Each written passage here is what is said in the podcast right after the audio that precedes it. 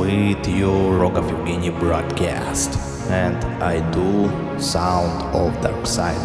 The work is called Queen of the Dead. The gateway is open. You are all coming with me.